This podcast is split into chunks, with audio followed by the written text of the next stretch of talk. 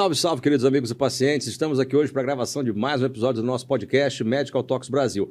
Lembrando, né, vale sempre a pena lembrar, toda quarta-feira, 19 horas, tem episódio ao vivo no meu canal do YouTube, Dr. Adolfo Bamonde, e também temos o nosso canal de cortes, Cortes Medical Talks Brasil. Lá vai ter todos os highlights ali, uns cortezinhos menores do nosso episódio, para quem não conseguiu assistir o episódio inteiro, tá ok? Também lá no meu Instagram, doutor.adolfobamonde, no link da bio, vai ter acesso a todo o material que eu produzo para as redes sociais, tá bom? Hoje eu estou com uma convidada super especial aqui, doutora Juliana Minelli. Muito obrigado por ter vindo aqui, doutora. Vou Muito deixar... Obrigada pelo convite. Obrigado, eu agradeço. E vou pedir para a senhora se apresentar, contar um pouquinho da tua formação e depois a gente entra no tema. Hoje a ideia é falar sobre prevenção e rastreamento dos principais tumores que afetam a população. Sou Juliana Minelli, sou médica oncologista. Então, para quem não sabe, eu fiz medicina, fiz na Unirio. Depois eu fiz dois anos de clínica médica no Hospital Pedro Ernesto, que foi uma oportunidade incrível de aprendizado. Depois eu fiz três anos de oncologia no INCA, que também foi incrível de aprendizado, de experiência de vida. Então, você muda muito os seus parâmetros e sua realidade em relação à, vida normal, à vida saudável. Você você ressignifica a sua vida, né? Depois que você trabalha com paciente oncológico, você sabe disso, Adolfo. E hoje eu trabalho na DASA, é uma, oportunidade fantástica. Eu trabalho com navegação de pacientes, então sou coordenadora da navegação de pacientes na oncologia, que é fantástica, uma oportunidade de ajudar, de facilitar, agilizar a vida do paciente, que ele tenha um diagnóstico mais rápido, que ele é, faça o estadiamento mais rápido, né? A gente entenda o tamanho da doença o mais rápido possível para começar o tratamento o mais rápido possível, sabe? Ele, o paciente quer uma resposta e a gente tem que dar essa resposta e ele quer saber qual vai ser o próximo passo e eu quero que seja o mais rápido para o paciente. É, a população ela carece muito de informação, né? Muitas vezes ele, é, o paciente ele sabe que ele tem um diagnóstico de câncer, mas ele não consegue entender que é uma doença tempo dependente e você não pode demorar para poder fazer investigação, fazer planejamento, tratamento, esse tipo de coisa. Mas assim, é, queria te perguntar especificamente assim, por que oncologia? Teve algum motivo específico? Na verdade, eu nunca, nunca pensei na vida em ser médica. E aí, assim, chegando na época do vestibular, eu decidi fazer medicina, meus pais quase mataram. E aí, estava terminando a faculdade, surgiu uma oportunidade de trabalhar para uma clínica de oncologia. E eu me apaixonei pela relação dos pacientes com o médico oncologista. Eu achei assim, uma relação tão tanta confiança, tanta empatia, assim, você conhece a vida do paciente. Meu paciente hoje chega no consultório, é, é, como se ele fosse da família, assim. Você sabe a vida dele, você sabe o que ele gosta, você sabe quais são os medos, você, você tá ali convivendo com ele, sabe? Você tá ali torcendo por ele. Eu acho isso uma relação muito bonita, né? Não é mais um paciente no consultório, sabe? É diferente, é muito diferente. Então, eu me apaixonei por oncologia e, convenhamos, é uma especialidade que vem evoluindo muito rápido. Então, todo dia eu tenho uma novidade, um medicamento novo, um tratamento novo, uma coisa nova para oferecer para o paciente. Você sabe que é muito gratificante claro. para o paciente falar: agora eu tenho um tratamento melhor para te oferecer. Isso é muito bom. Isso é Isso fantástico. É e a, a, própria. Eu sendo cirurgião, né, puxando um pouco a, a brasa para a minha sardinha, é, a gente vê, na verdade, assim, a cirurgia em si, ela não tem grandes mudanças. É um tratamento localizado, você descobre uma coisa ou outra aqui. Mas o que eu acho interessante é a evolução para cada vez mais técnicas que deixam o paciente com menos sequelas né, e cada vez mais funcional. Porque você descobriu né, a anatomia, você descobre que tem nervos em lugares que você achava, você achava que não tinha, e são nervos que estão envolvidos ali na, na parte autonômica do paciente, né? Então, é, é, hoje é interessante você poder fazer uma cirurgia que a gente fala que é neuropreservadora ou né, é, que traz menos sequelas. A cirurgia ela evolui menos, que eu acho, menos em relação à medicação, né, aos tratamentos sistêmicos, mas também continua evoluindo, apesar disso, dessa limitação. Da, e até a gente entender quando a cirurgia realmente vale a pena, né? Assim, uhum. Entender o nosso limite, é, entender quando é melhor começar com tratamento sistêmico.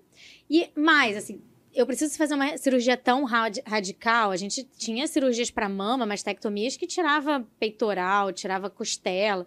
E hoje a gente consegue fazer uma cirurgia super conservadora e sabe que está oferecendo o melhor para o paciente. Não está perdendo, né? Isso é fantástico. Eu estava lendo uma vez aquele livro do Siddhartha Mukherjee. O, o Imperador de Todos é, os Males. Todo sou, oncologista, né? É... Todo mundo que passa pela ONU tem que ler esse livro, né? É mandatório. É mandatório. E ele, e ele descreve a técnica Halstediana, né? Como é que o Halsted, que foi o cara que desenvolveu, né? O, o pai da cirurgia oncológica, vamos colocar assim, é, ele achava que o, o, tumor ele crescia por dentro do vaso linfático até atingir a íngua até atingir o linfonodo.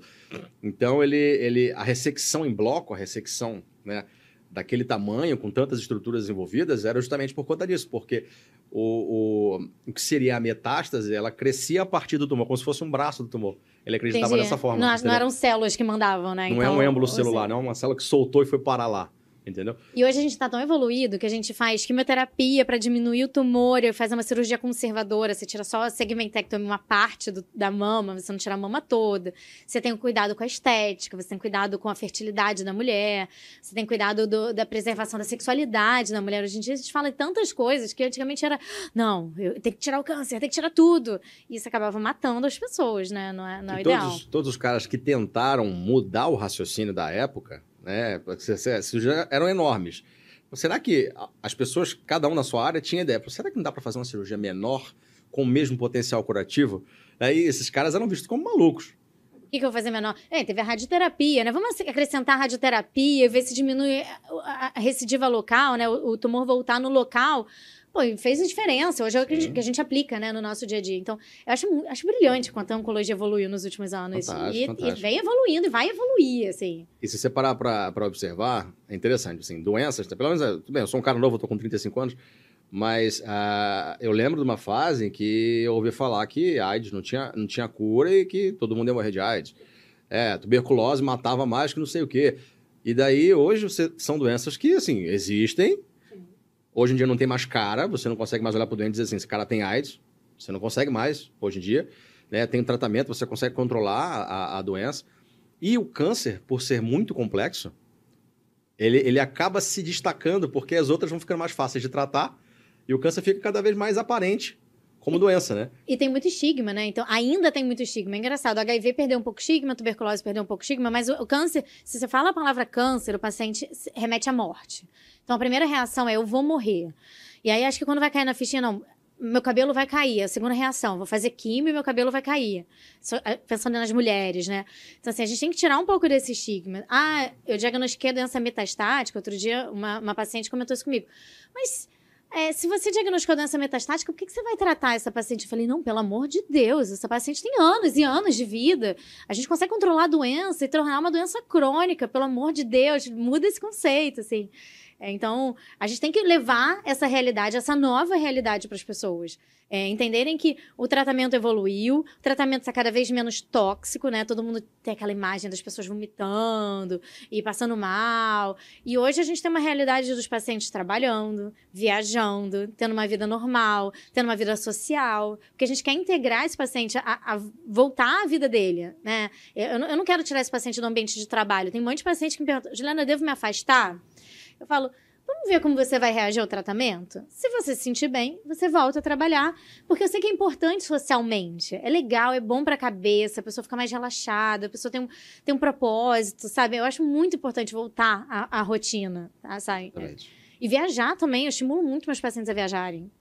Não, eu quero ir para. Vamos, vamos programar. Vamos ver aqui o período que você está fazendo quimioterapia, para não cair na data da quimioterapia, não cair num período crítico. Ou vamos adiar esse ciclo de quimioterapia para você poder viajar. Então, assim, óbvio, né, que pensando sempre para não fazer mal ao paciente. É um paciente que tem proposta curativa, que está fazendo uma quimioterapia agressiva para diminuir o tumor. E- e- Eu, eu tento não parar, eu tento não diminuir dose. Mas é, é um paciente com tratamento paliativo, vamos tentar ajustar um pouco a sua vida, né? Vamos, vamos adequar o tratamento a você. Eu não quero te trazer toxicidade, eu não quero atrapalhar a sua vida, eu quero só te dar conforto, eu quero eu- que você viva mais e que você viva bem, assim. É, é- é- muda muito o conceito, eu acho isso muito legal oferecer pro paciente. E engraçado assim, até, tudo bem, não peguei tantas fases da oncologia assim, mas é, os tratamentos eles são novos, a maioria deles são novos, e até um tempo atrás, você enxergava qualquer doente como é, é, metastático como um doente terminal, hoje não, a gente a nossa visão é transformar ele num paciente crônico.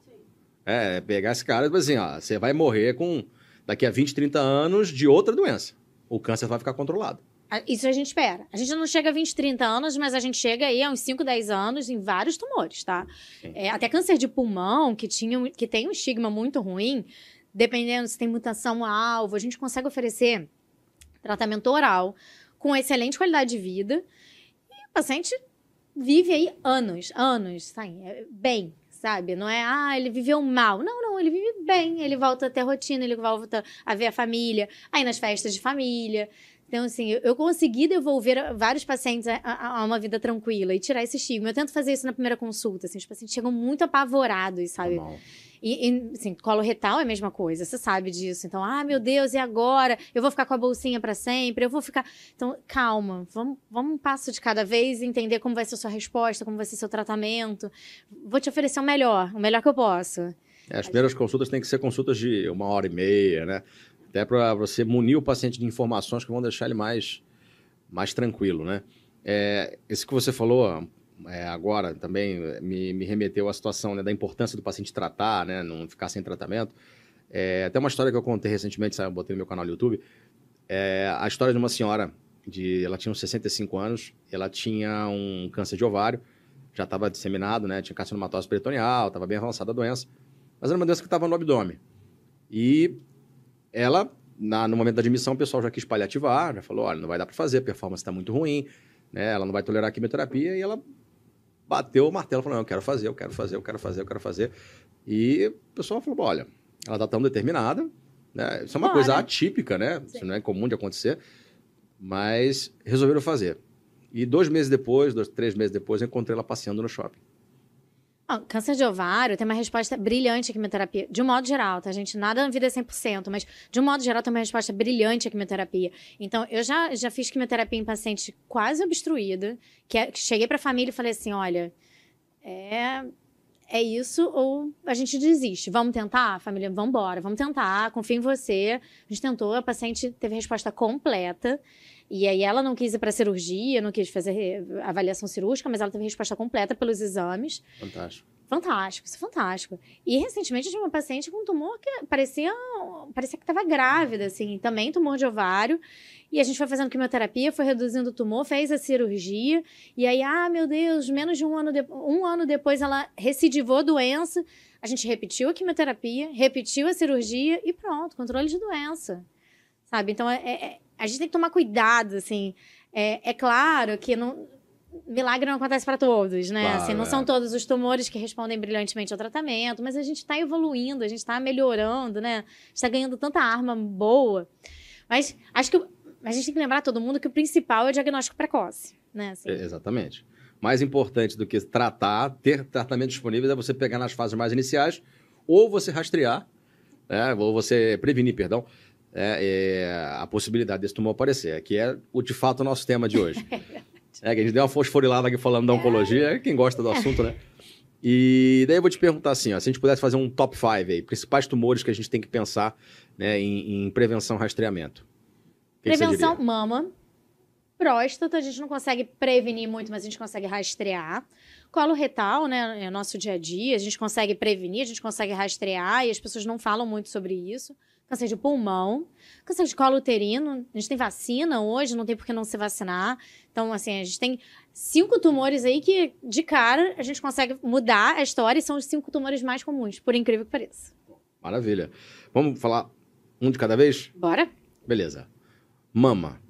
Você saberia dizer o, o, o impacto é, estatístico da, da, do tumor de mama hoje?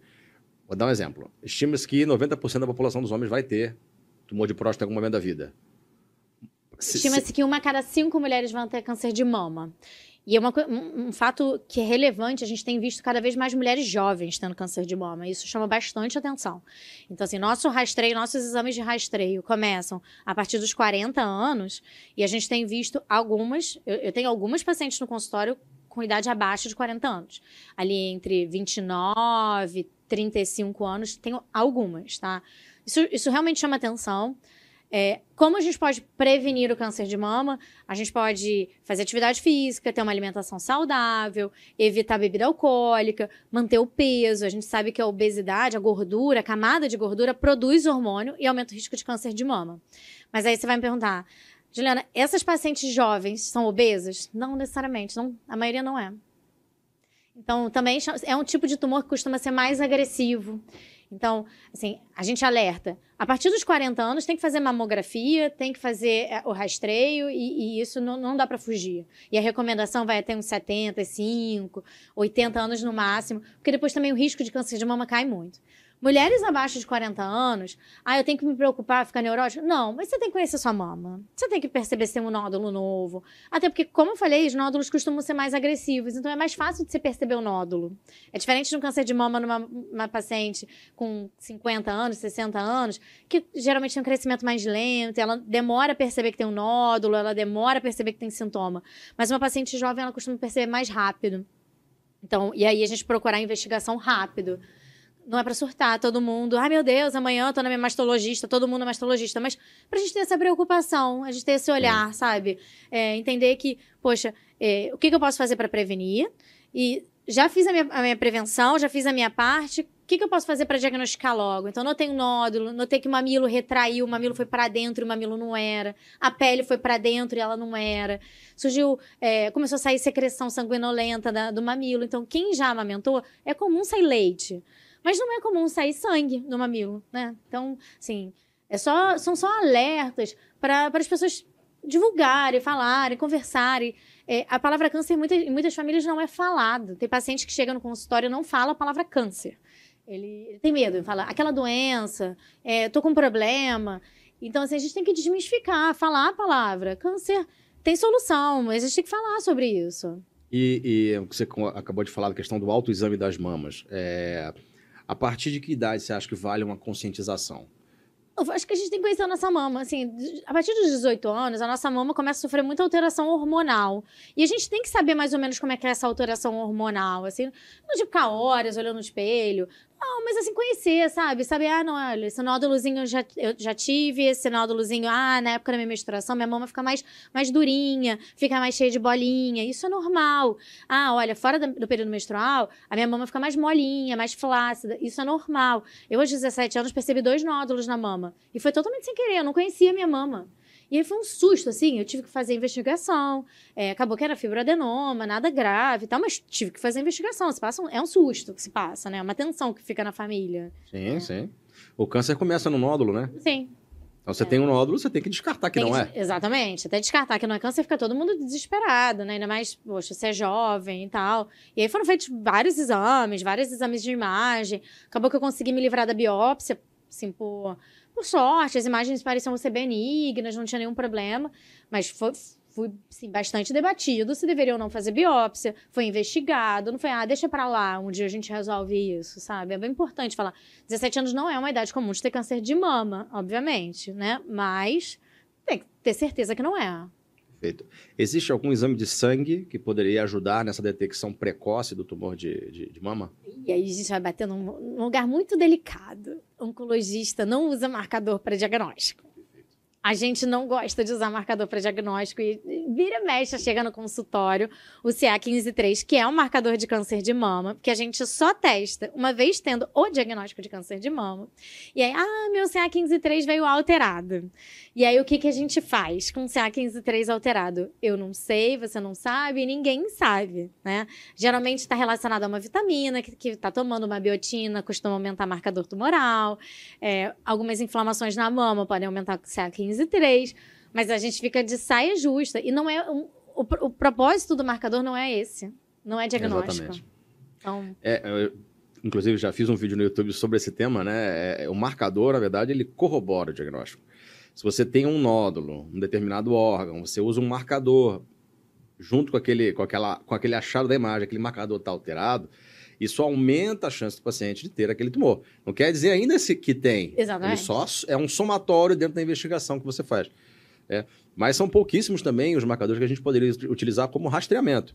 Né? Aí tem o PSA. Não, tudo bem, mas é, é o que a gente vê de rotina, assim. Eu, e hoje, em especial, eu peguei um, um paciente que não tem câncer, é, ele é acompanhante da minha paciente, é, que, que tinha lá pedido CA153, era um homem, CA153, CA125. Eu tava ali sofrendo, eu falei, meu Deus, eu falo ou não fala? Tinha o PSA, é? o PSA tudo bem, mas eu fiquei, ai meu Deus. Não, mas agora todo mundo pede. Todo mundo pede. Todo mundo pede.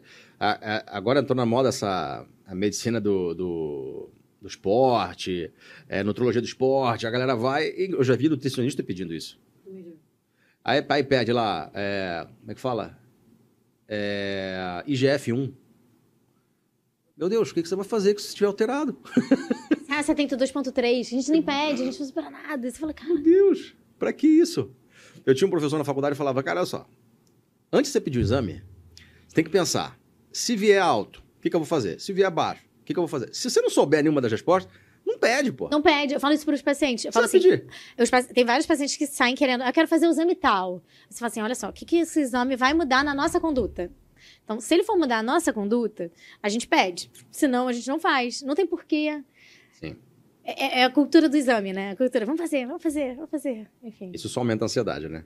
Aumenta a ansiedade, aumenta o custo do plano de saúde. Depois o plano de saúde aumenta o valor e todo mundo reclama. Mas a gente tem que usar com racionalidade. Não é eu, pago, eu quero fazer, né? Tem que ter um pouco de, de critério, né? Concordo, super concordo. E é, o principal exame, então, utilizado para fazer é, o rastreamento do câncer de mama É a é mamografia. a mamografia. É mamografia. Se a paciente tem uma mama densa, a gente vai complementar. E aí pode ser com ultrassom de mama, pode ser com ressonância de mama.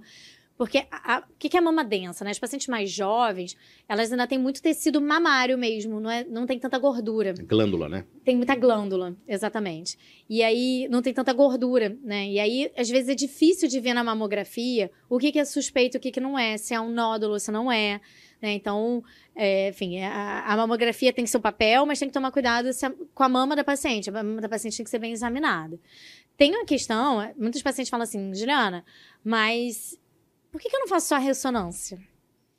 Então, a ressonância não vê tudo que a mamografia vê. E a mamografia não vê tudo que a ressonância vê. Então, a mamografia vai ver ali microcalcificação, que a ressonância não vai ver. E microcalcificação pode ser um câncer inicial. Você pode diagnosticar me- melhor, mais rápido, mais precoce, né? E a ressonância também tem seu papel na investigação. Tem o nódulo, é, na- nódulo na mama, o ultrassom foi, foi inconclusivo, a gente vai para a ressonância. Tem seu papel. Mas não é o primeiro exame. Tem que lembrar do custo da ressonância. A gente não vai fazer ressonâncias todo ano para os pacientes. A gente tem que ter algum critério. É um paciente de alto risco, tem um BRCA mutado, tudo bem. É um paciente que tem prótese mamária, tudo bem. Mas é uma paciente que está só em rastreio, que não tem nenhum critério de risco, não, não tem porquê. É. Sim, concordo. E lá, quando na época eu estava em Barretos, é, eu lembro que eles estavam fazendo um protocolo de pesquisa, não sei nem como é que andou essa parte, mas eu achei muito interessante, que era é, determinado perfil de pacientes, né, principalmente pacientes que, que é, tinham já uma alteração no, no- na mamografia tradicional, eles faziam uma, uma versão da, tomografia, da mamografia que era uma mamografia com contraste. Ah, tá fazendo na DASA. A Fê tá fazendo. Exatamente. E é uma coisa lá, tava meio embrionário. Isso foi em 2016 ou 17, né, que foi quando eu cheguei lá.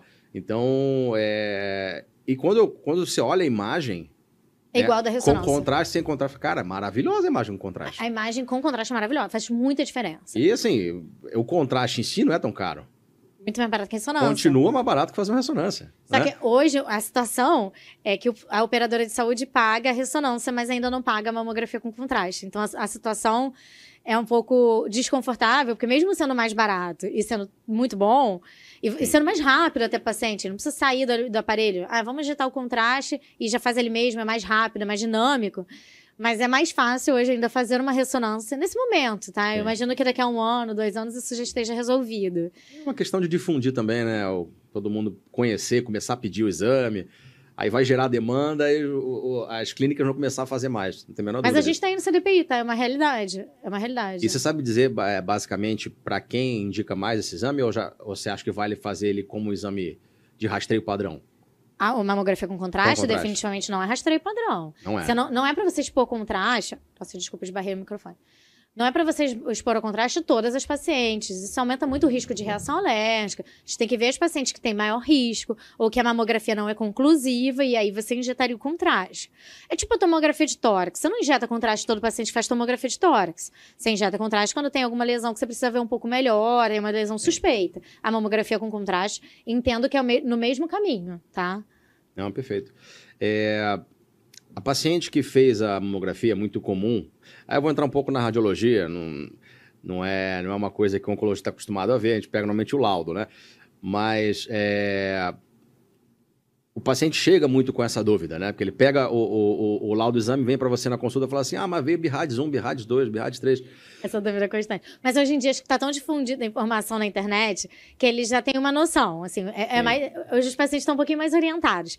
Mas tem muita gente que ainda fica muito preocupado com BIRADS 3. Aí a primeira coisa que eu falo assim: relaxa, minha mama também é BIRADS 3. Também sou. Também sou BIRADS 3, estamos juntos. Mas BIRADS 3 é quando a lesão é provavelmente benigna e você acompanha seis meses depois. Tá? E um segundo exame BIRADS 3, você teoricamente tem que mudar para BIRADS 2. Na verdade, ou definir, ou vai ser BIRADS 2, ou a gente vai seguir a investigação e fazer uma biópsia, tá? É, o que aconteceu comigo é meio atípico, porque eventualmente surgiam cistos novos, surgiam nódulos novos, e não conseguia, eu não consegui sair muito do BIRADS 3 né? E aí eu fiquei alguns anos com Birrades 3, agora a Fernanda me deu Birrades 2, graças a Deus, eu tô, tô calma, tô tranquila. Maravilha. Maravilha, maravilha. Também é muito importante. Se você vai fazer ultrassom, eu não tenho idade de fazer mamografia, eu tenho 36 anos. É, e eu tenho mama densa. Eu fui fazer ultrassom. Ultrassom você tem que fazer com um radiologista que seja muito experiente. Você fazer com um radiologista que não tem tanta experiência, é, muitas vezes vai, vai ser dúbio, vai ver errado, vai, ser, vai te causar uma ansiedade que não tem, ou vai deixar de ver alguma coisa importante. Então, você tenta escolher profissionais, né, que, que sejam qualificados.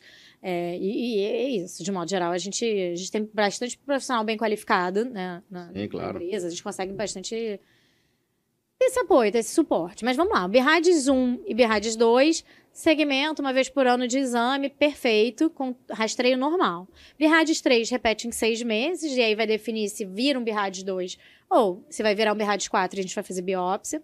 BIRADS 4 e 5 a gente vai para biópsia. E BIRADS 6 é quando já está confirmado que é câncer de mama, tá? Então... A partir do 4, ele biópsia. chamaria atenção para a possibilidade de ser um tumor. Exatamente. Ou você faz uma investigação mais específica ou caminha para biópsia, ah, não, você vai fazer biópsia, né? você tem que fazer né? biópsia. biópsia e, na verdade, assim, isso é um caminho que a gente tem tentado encurtar para os pacientes, né? É, encurtar esse caminho de um, de um, exame alterado, de uma mamografia BIRADS 4 e 5, ou de, uma, de um ultrassom de mama BIRADS 4 e 5, para agilizar essa biópsia. Porque muitos pacientes não pegam resultado. Tive isso na família, tá? A prima da minha mãe era um BIRADS 3, por sorte, mas ela me ligou desesperada. Eu fiz o exame há um ano e fui pegar agora o resultado é um BIRADS 3. Eu falei, sua sorte, né? Sua sorte que era o VIRAD 3. Que bom. Então a gente tenta tomar um cuidado para esse paciente não ficar perdido. Ou ele não pega o resultado, ou ele demora muito para levar para o médico dele. Então a gente tá, tem essa preocupação na empresa, né, na, no, no ecossistema, de ir atrás desse, paciente, desse médico que pediu e avisar: olha, você pediu o exame para paciente X e a sua paciente está com o exame alterado. Vamos agilizar a biópsia dela? Você precisa de ajuda? Então, é, é, é, um cuidado que a gente faz, né? E aí, a, a médica que pediu o exame avisa o paciente, pede para antecipar a consulta, chama o paciente para pedir essa biópsia e não perder tempo, né? Que tempo é tumor crescendo. Exatamente. Sempre fala, é uma doença tempo dependente. Você tem, você tem tempo para poder agir, né? Exatamente. E vem cá, a questão do anticoncepcional. O anticoncepcional, ele é um fator de risco para o câncer de mama ou não? Então, vamos lá. Anticoncepcionais antigos têm estudos ótimos, eles eram em doses altas. E aí realmente aumentava bastante o risco de câncer de mama, isso era bem documentado. Os anticoncepcionais atuais, eles têm dose mais baixa. Então, eu questiono um pouco, Adolfo, assim, não, não tenho dados pra, tão firmes para dizer isso, mas eu, eu questiono. São doses muito baixinhas e eles até inibem o nosso sistema, nosso FSH, né? Então, a gente também para de produzir tanto hormônio. Então, é, é, questionável. Sim, o que era antigamente tinha mais chance, né? Mas Exatamente. Com atual... doses altas, atual tem menos chance de, de, de, aumentar o risco de câncer de mama, de aumentar o risco de câncer de endométrio. Mas é, é claro que quando você prescreve um anticoncepcional para o paciente, você tem que conversar sobre os riscos, né? Assim, ah, tem risco? Tem. Tem risco de trombose? Tem. Né? É uma questão de escolha. Né? Como, como vai ser a sua anticoncepção? Né? Como você prefere que seja? Ah, eu prefiro que seja mais natural, eu prefiro que seja menos natural. Isso depende do paciente, tá? Isso Perfeito. tem que ser conversado. É, isso é uma curiosidade minha, tá? Eu, particularmente, não trabalho com, com masto, com mama. Mas só uma coisa. Mais importante do que o risco do anticoncepcional causar câncer de mama é o risco de você não fazer atividade física da câncer de mama. Sim, sinceramente. As pessoas, as pessoas fogem, tá? Porque no meu consultório eu estimulo muito que as pessoas façam, façam atividade física ou façam câncer de mama. Façam atividade física. Mesmo os pacientes que já com diagnóstico, mesmo os pacientes com doença metastática, eu, eu, eu tento estimular muito que tenha uma, uma, vida ativa, porque a paciente que tem, é, que faz atividade física, tem menos efeito colateral. de todos os tratamentos, qualquer tratamento. Paciente que tem é, uma musculatura bem desenvolvida, ela vai ter menos problema de dor nas costas, ela vai ter menos dificuldade na velhice do sentar e levantar. Então, assim, eu estimulo muito os meus pacientes. Meus pacientes que estiverem ouvindo o podcast vão falar que, que é verdade. Muitos mudaram a vida e começaram a fazer atividade física porque eu infernizo. Já cansei de prescrever para paciente, colocar na receita. Falar assim, remédio você gosta. Então, vamos, vamos aqui, receita, atividade física, duas a três vezes por semana. E a paciente começa a incorporar aquilo no dia a dia. No meu, no meu Instagram, eu costumo postar as minhas atividades físicas para mostrar que, assim, não tem mistério, sabe? É, você vai colocando no, no, seu dia a dia. Tem dia que eu acordo 5 horas da manhã para correr, porque meu dia vai começar às 7. E é isso, é o horário que tem e é o horário que eu vou fazer. Eu sou o tipo de pessoa que não faço atividade física à noite. Tá tudo bem. Se você gosta de atividade física à noite, coloque no seu dia a dia atividade física à noite, mas não deixe de fazer. Outra informação importante é alimentação. Então, você tem uma alimentação rica em verdura, em legumes, é, pobre em gorduras, é, ela vai diminuir o risco de câncer de mama, de câncer de cólon, de câncer de intestino, né, de modo geral. Então, a gente tem que falar sobre isso. É, é estimado que 40% dos casos de câncer poderiam ser evitáveis se a gente tivesse uma alimentação saudável, se a gente não ingerisse bebida alcoólica, se a gente não fizesse atividade física, se a gente não fumasse. Então, é claro Claro que não tem ninguém aqui super caxias. Eu gosto de tomar um vinhozinho à noite. Eventualmente, com meu marido, eu vou lá, final de semana eu tomo um vinhozinho. É, eu tento, eu como besteira. Não como carne vermelha, não é nem por uma questão de dieta e tal, porque eu tinha alergia quando era criança, não me acostumei, mas é, não como carne vermelha e se eu comesse carne vermelha e gostasse, eu comeria de uma forma controlada, entendeu? Então, assim, acho que a gente pode ter um equilíbrio na vida. Eu faço atividade física, mas eu não vou, não vou morrer por causa da atividade física. Tá? Outro dia eu estava doente, tinha comprado uma corrida. Tudo bem, não vou, não vou doente para corrida. Eu vou ter um equilíbrio. Mas a gente tem que ter a vida mais equilibrada. As pessoas só querem o, o, o, lado bom, a parte boa. Quero comer doce, quero comer besteira, quero beber minha cerveja, quero tomar meu vinho. E não querem fazer a parte que é ter uma alimentação saudável, fazer ginástica. Quero um remédio, mas não quero fazer ginástica, entendeu? O que é mais fácil, né? O que é mais fácil. E pacientes que têm, é, na verdade, o que eu te perguntar antes, né, que acabou que entrou nesse tema da, da, dos hábitos, é, era sobre uma coisa que eu vi na internet, é, para mim não fez sentido, mas é, de repente você pode ter recebido no teu consultório e, e, até pesquisou o tema. Mas começaram a falar, começou um burburinho aí, sobre o câncer de mama associado à prótese mamária.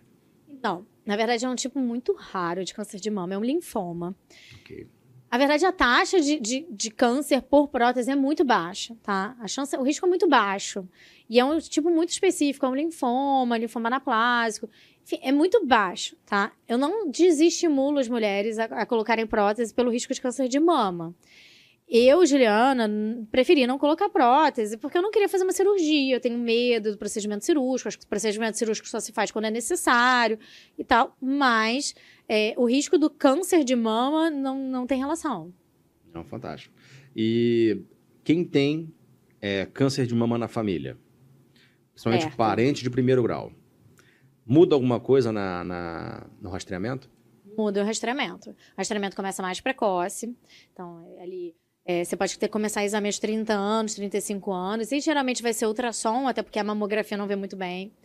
É, vai ter que ser mais perto, eventualmente pode precisar fazer ressonância, porque se, se tem, por exemplo, uma mutação BRCA na família conhecida, a paciente pode escolher ou não fazer a, o teste para saber se ela tem a mutação. Existem pessoas que vão preferir não saber. Mas muda a, o rastreio, muda a forma de rastreio. E aí, é, enfim, hoje a gente consegue fazer mais fácil, é mais acessível fazer esses testes genéticos, tá? É, tanto de custo quanto de autorização do plano de saúde. Muitos são, são pagos, né? São, são, é, o plano de saúde paga para fazer, né? Testes BRCA, 1 e 2, às vezes síndrome de ovário também, então testa mais algum, algumas, alguns genes. Enfim, é, mas enfim, muda. Muda o, o, a, o, acompanhamento, sim.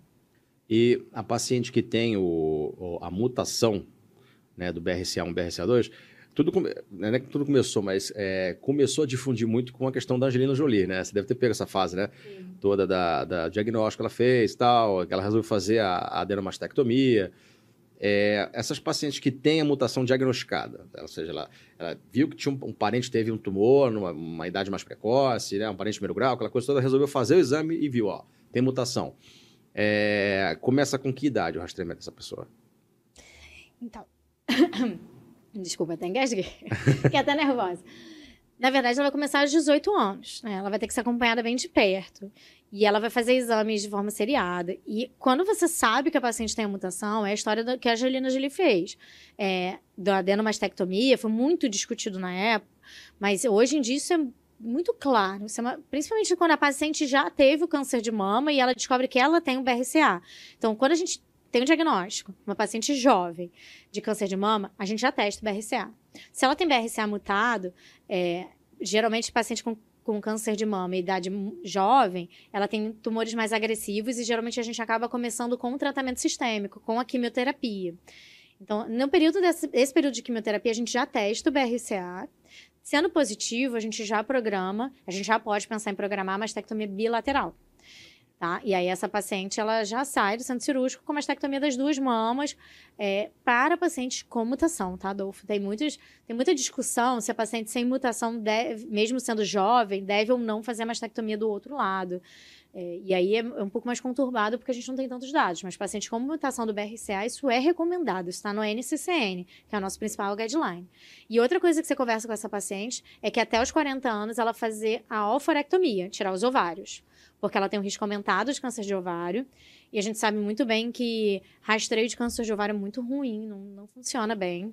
Vai usar marcador, não funciona. Vai usar ultrassom, não funciona. A gente geralmente diagnostica câncer de ovário inicial quando o paciente vai fazer ovarectomia por um outro motivo e acaba diagnosticando câncer de ovário. Porque para diagnóstico, geralmente é, já é mais avançado, a paciente já tem é um tumor localmente avançado, né? Já pega a barriga. Então, a, a, a, mutação do BRCA também vem com essa informação. Então, ah, minha mãe teve, minha mãe tem mutação do BRCA, é, eu não sei se eu quero testar ou não. É válido testar, porque muda a conduta em você. Não, concordo. É, entrando um pouquinho na questão do tratamento, apesar de não ser a nossa é, objetivo do episódio de hoje, mas acho que vale sempre a pena é, falar sobre isso, que é a questão do câncer de mama especificamente é, é um dos tumores cujo tratamento acaba causando a queda de cabelo. Sim. É, e é, você pode falar um pouco desse assunto para poder desmistificar esse problema? Porque, assim, não são todas as quimioterapias que fazem isso, é, não, e, e ela não costuma ser para sempre. Exatamente. Geralmente uma alopecia temporária. Alopecia é o nome da queda de cabelo, tá? Sim. Costuma ser temporária, enquanto tá fazendo quimioterapia, o cabelo cai. A gente tem técnicas para prevenir a queda de cabelo, e uma delas é a touca térmica. Não sei se você já ouviu falar. Tá. É uma touca gelada que você coloca 30 minutos antes de começar a infusão da quimioterapia. A paciente recebe a quimioterapia com a touca térmica, e uma hora e meia depois é, de terminar a quimioterapia, ela pode tirar essa touca térmica e aí impede que a quimioterapia venha para o couro cabeludo e faça queda de cabelo, tá? É, a maioria das quimioterapias de mama cai em cabelo. A verdade é essa, assim. Eventualmente, quando a gente faz uma, a quimioterapia branca semanal, tem um pouquinho menos de queda de cabelo, mas, de um modo geral, cai cabelo. O que a gente está evoluído no câncer de mama é que, por exemplo, é, a gente tem novos medicamentos. Então, a gente tem um marcador do tumor, que é o ER2, que a gente hoje já usa o duplo bloqueio anti-ER2 na doença localizada. A gente tem medicamentos novos na doença metastática. Isso vai evoluindo, a gente vai precisando cada vez menos de quimioterapia e agindo cada vez mais em cima de marcador. A gente tem a imunoterapia, que não funciona para todos os cânceres de mama, como os pacientes gostariam muito, porque elas chegam perguntando da imunoterapia. Mas ela, elas, a imunoterapia funciona em pacientes com tumor triplo negativo, tanto na doença localizada quanto na doença metastática. Paciente que tem doença metastática, que tem receptor hormonal positivo, a gente pode começar o tratamento só com um tratamento oral, só com bloqueador hormonal e um inibidor de, de ciclina, que é um medicamento com pouquíssimo efeito colateral perto de uma quimioterapia. Então, assim, a gente tem evoluído. E tem, é o que eu falei no início, a gente tem tratamentos melhores, mais específicos e com menos toxicidade. Então, a gente consegue dar maior sobrevida com qualidade de vida para os pacientes.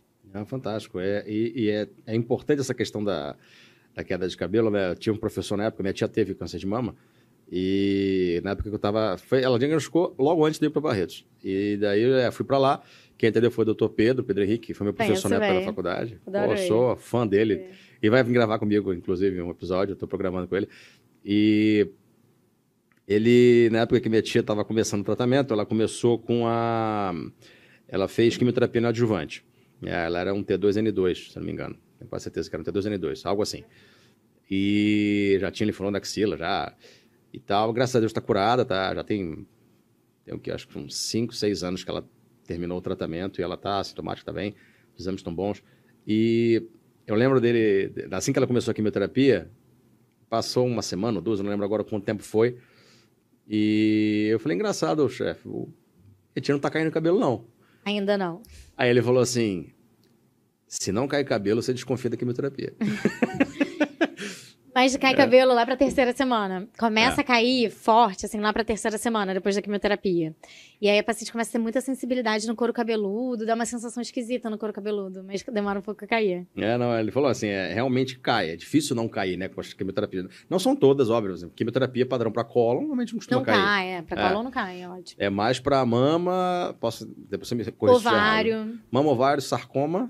Sarcoma cai, dox. E tem mais algum outro que seja muito frequente, não? Tô não. pensando nesses. Pulmão cai muitas vezes.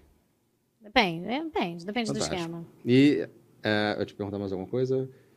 Não. O. Acho que já esgotou mama, né? Acho que já esgotou, acho que mama é, tá pode, bom. Pode passar para próstata. Próstata, vamos lá. Próstata a gente tem rastreio. Mas aí, o rastreio é um marcador no sangue, é o PSA. E estava super bem recomendado. Todo mundo estava super coerente concordando em fazer PSA para todo mundo. Até que veio a discussão. Estamos diagnosticando muitos cânceres que a gente, se a gente não fizesse nada, não, não causaria mal para o paciente. São tumores muito bobinhos, muito indolentes e que a gente acaba fazendo mais mal com o tratamento do que o tumor faria para o paciente. Então, hoje, a recomendação, tanto nos Estados Unidos quanto no Brasil, é você discutir com o paciente o desejo dele. Você gostaria de fazer o rastreio para câncer de próstata? A entender que, se a gente achar, pode ser que a gente não faça nada para o seu câncer. Então, é, é, é, muito complicado, principalmente no Brasil, Sim. um paciente aceitar ter um diagnóstico de câncer ou não fazer nada em relação a isso. Mas eu não vou operar, mas eu não vou fazer nada. Eu tenho um paciente que, até, que estamos há uns cinco anos nessa discussão. Há uns cinco anos ele vai no meu consultório e ele fala assim: Mas eu não vou operar eu não vou fazer nada. Aí eu falo assim, então vamos fazer uma radioterapia. Ah, não quero não. eu, tudo bem, tá certo, não fazer nada. A gente pode não fazer nada. Aí na vez seguinte ele volta e fala, mas não vamos fazer nada. Então, você quer fazer a cirurgia? Eu te, eu te mando para um cirurgião te avaliar. Ah, não, não quero operar. Eu tenho oitenta e tantos anos. Tá bom. Toda vez a gente passa por isso. Mas tá tudo bem. É, é, é, o momento dele, assim, tá há cinco anos tentando aceitar que ele tá em watch and wait, né? Ele tá sendo em ficando em vigilância ativa. A gente fica acompanhando com exames, mas a gente não vai, a gente não vai fazer nada, nenhum procedimento invasivo, a não ser que dê algum problema. Né? Sim. Né? E é sempre um tabu falar disso, até tive um episódio com a doutora Raquel, que é, que é uma urologista, né, a questão do toque retal.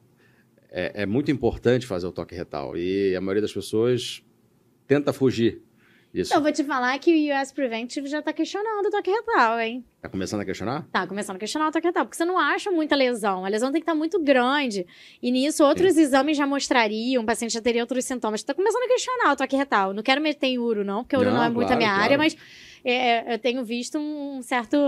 Eu acho que, eu acho que caminha, caminha para não precisar. É. Mas ainda, ainda mais no Brasil, né?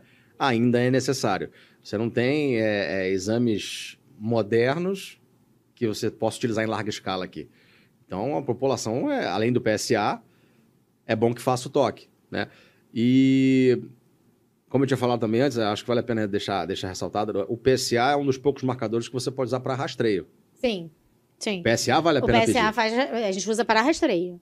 Tá? É um marcador no sangue, é um marcador realmente de rastreio, está bem documentado isso, ele tem essa função. É, é claro que tem ali uma, uma uma área, né, assim, de valor aumentado de PSA, que a gente fica na dúvida do que fazer, e aí geralmente a gente complementa com exame de imagem, mas ele pode ser usado como rastreio. Tá. E, e, a ressonância de próstata. Não é para todo mundo, né? Do, não compensa. Assim, é, é, não, é, não, é, não serve como rastreio, mas um PSA ali suspeito, com uma densidade de PSA suspeita, a gente pede uma ressonância é, multiparamétrica de próstata para ver se tem alguma lesão que realmente corrobora, que tem que fazer biópsia. E hoje a ressonância mudou a forma da biópsia, né? Hoje a gente faz biópsia guiada. Antigamente a gente fazia biópsias cegas, né? Que era meio, meio ridículo, a gente podia não pegar a lesão. É, normalmente você tinha, acho que eram 9 a 12 fragmentos né, de, de regiões diferentes da próstata para você ter noção e eu acho, acho engraçado eu, também o resultado da biópsia, né? A própria Raquel falou comigo quando ela gravou que o paciente chegava para ela quando ele ia ler, paciente curioso, né? Ele ia lá o resultado, ah, Gleason 7, Gleason 10. Ele chegava assim, ah, o meu é nota 10. Ai, não! eu falei assim, não, é, é, essa nota 10 para próstata não é bom. Não. Deixa que o teu médico explica isso, pelo amor de Deus, né? Mas acho que vale a pena, assim, a, a gente falar, né? Se vier Gleason, quanto mais baixo, melhor né? E tenta. E não, não é todo Gleason que quer dizer que vai ser a pior desfecho do mundo. É. Sim, é isso. Assim, tem Gleason 6, com paciente com PSA baixinho, uma lesão pequenininha. A gente pode ficar vigiando, a gente pode ficar observando esse paciente. A gente não necessariamente precisa intervir. Mas um Gleason 10, a gente vai intervir. Sim. A gente vai intervir e vai ser bem ativo na intervenção, porque o risco de metástase é alto. É um tumor mais indiferenciado, é um tumor mais agressivo. Então, acho que vale a pena comentar isso.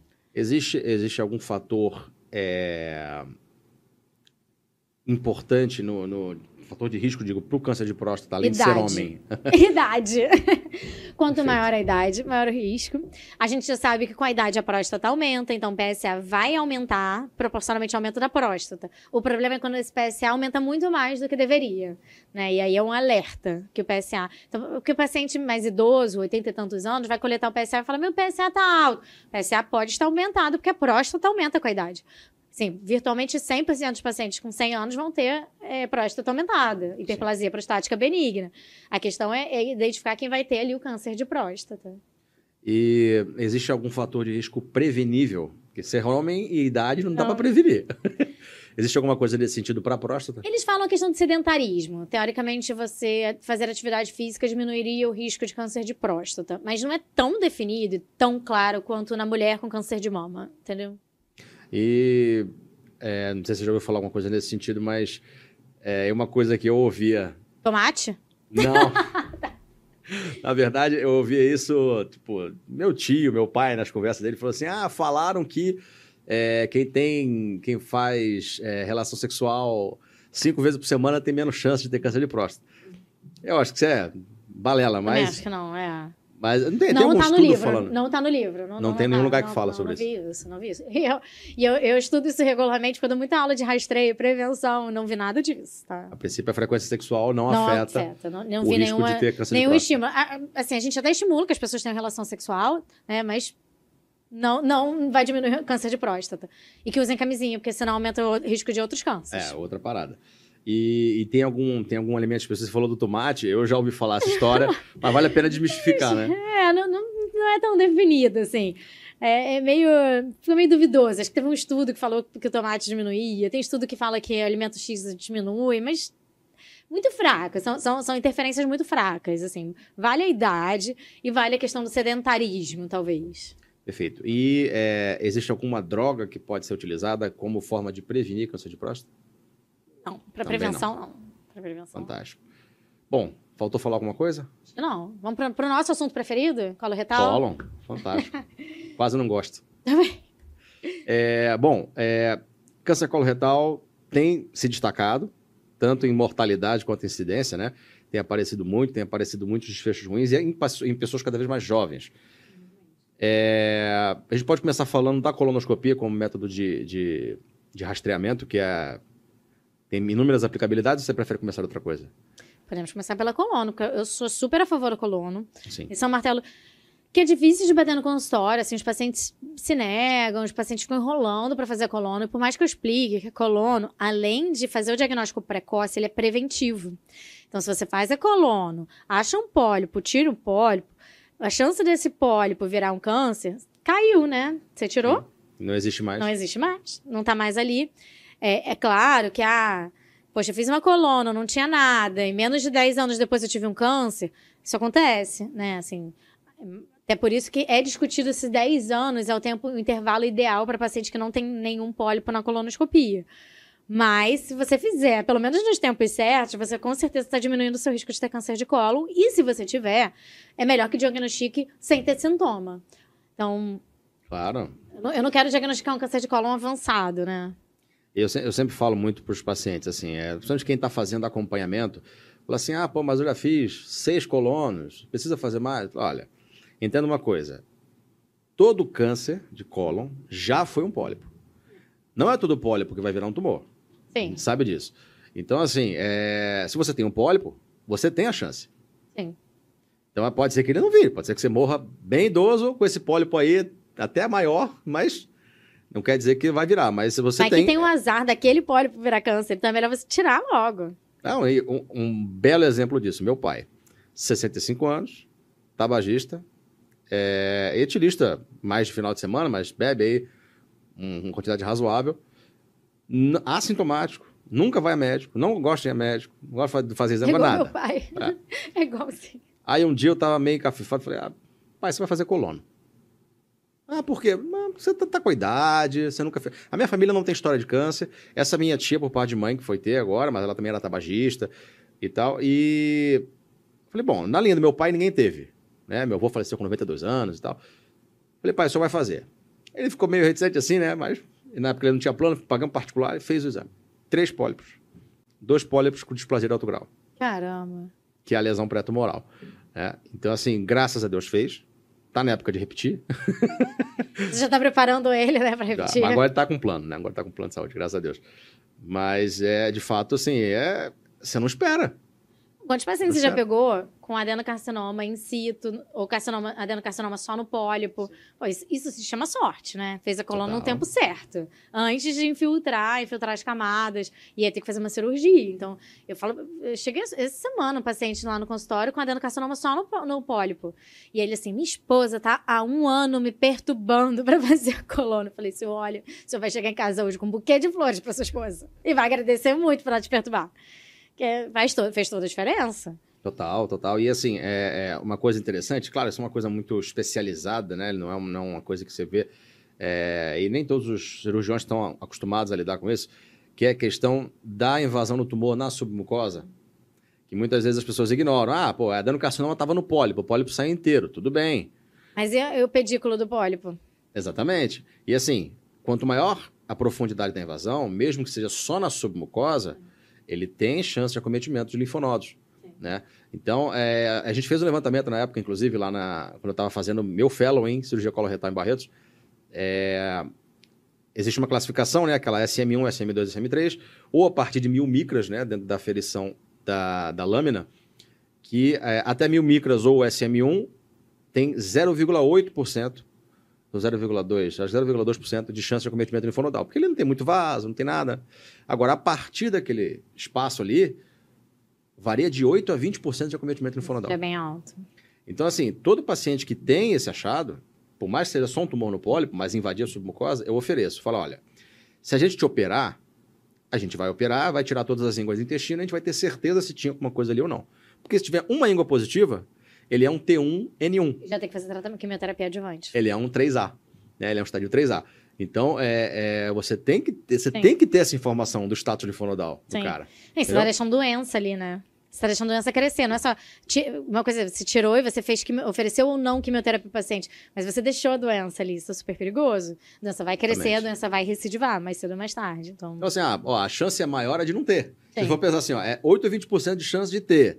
Então, ele tem de 92 a 80% de não ter. Sim, Sim, mas se tiver, a vida do cara muda. muda completamente. Entendeu? Então, assim, cara, você tem que. Ou você vai fazer rastreamento, eu digo com ressonância, a cada Eu 3, costumo- 4 meses. Eu costumo pedir ressonância pra dar uma olhada É. nos linfonodos. Se tem linfonodo suspeito, é claro que não é 100%, mas dá uma Claro. ajudada, assim, dá uma guiada. Mesmo em doença bem, bem inicial, que não tem indicação de fazer ressonância, eu peço, tá? Até pra gente dar uma avaliada melhor se tem algum linfonodo suspeito, que aí, ó, vai pra cirurgia, não tem jeito. Sim, não é discutível. Mas se não tem linfonodo suspeito, você é baixinho, o paciente não quer operar, então tá bom, vamos ficar em controle, vamos ficar em vigilância ativa, mas é, eu, eu peço uma ressonância. N- não mando no guideline, não, mas eu peço. Não, é, não, com certeza. Eu, eu particularmente gosto da ressonância, principalmente para reto. Ela me ajuda muito na programação da cirurgia, né? Na, na, no diagnóstico dos linfonodos. Quando os linfonodos estão na pelve, né? Eles extrapolam o mesorreto. Eles, Laterais. eles Fazer começam- linfadenectomia. programação de linfadenectomia, isso é importante. É, e uma outra coisa que eu acho que vale. é, Não, câncer de reto faz parte do estadiamento fazer ressonância, né? sim, sim. Hoje em dia, a gente não trata reto sem saber é, qual é o tamanho da invasão do tumor. São T3, são T4, é, são T3A, são T3B. Se a gente vai fazer quimioterapia total, é, quimio, neoadjuvância total, se a gente vai fazer quimiorradioterapia. Então, a gente hoje não trata reto sem fazer uma ressonância específica de reto. E aí, assim como tem uma ressonância específica de próstata, você tem que colocar no, no, no- no pedido médico que é uma ressonância específica de reto. O corte é diferente, a, a angulação é diferente. Isso faz muita diferença para a gente tratar, o câncer para definir o melhor tratamento para o paciente.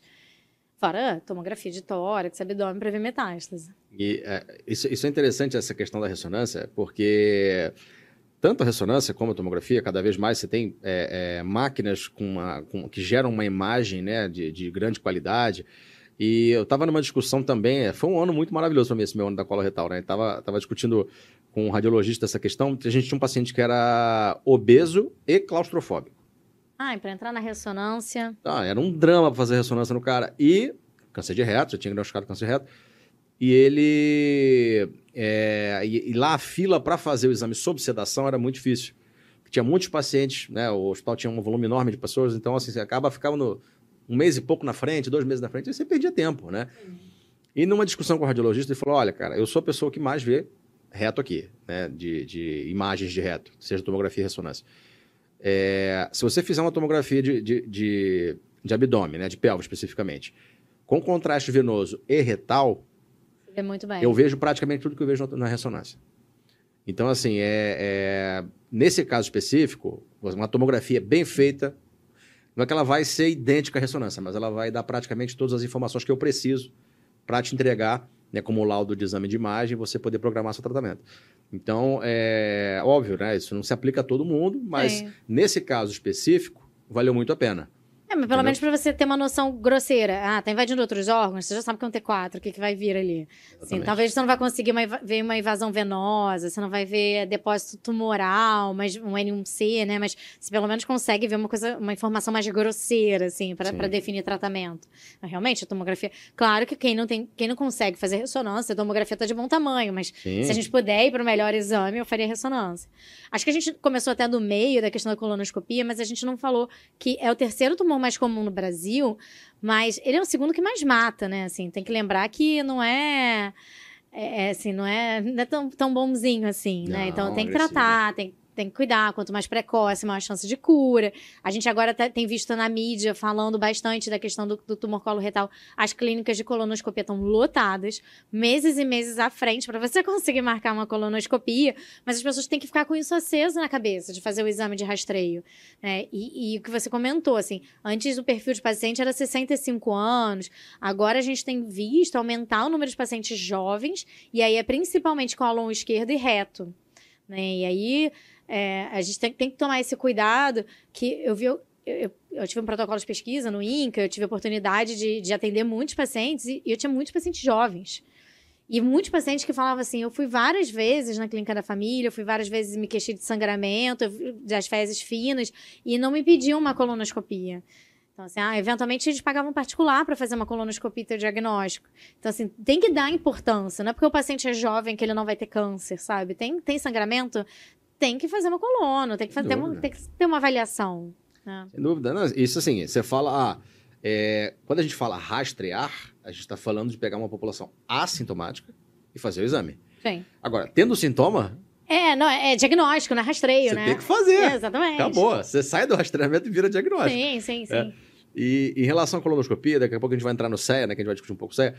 É, uma coisa que vale, acho que a pena deixar para os médicos que vão estar assistindo o episódio, isso é uma coisa que, que, que eu aprendi por conta desse meu fellow que eu fiz, é a questão do pólipo serrilhado. As pessoas acham que pólipo é tudo igual. Pólipo césio, adenomatoso. Mas o pólipo céssio, pólipo céssio, perdão, o pólipo serrilhado, além dele ser de mais difícil diagnóstico, você precisa ter um olhar experiente do colonoscopista. A partir do momento que se fala que tem um pólipo serrilhado, esse pólipo não foi ressecado, ele, ele- você precisa ficar de olho. Porque ele tem um, um comportamento mais agressivo. A. Se você tira um pólipo serrilhado, a colonoscopia de seguinte é mais próxima, com um Exatamente. ano, não é com três anos. Porque ele tem um Exatamente. risco maior de, de virar, de ser neoplásico, de virar um câncer. Então, a gente tem que ficar mais de olho, mais perto.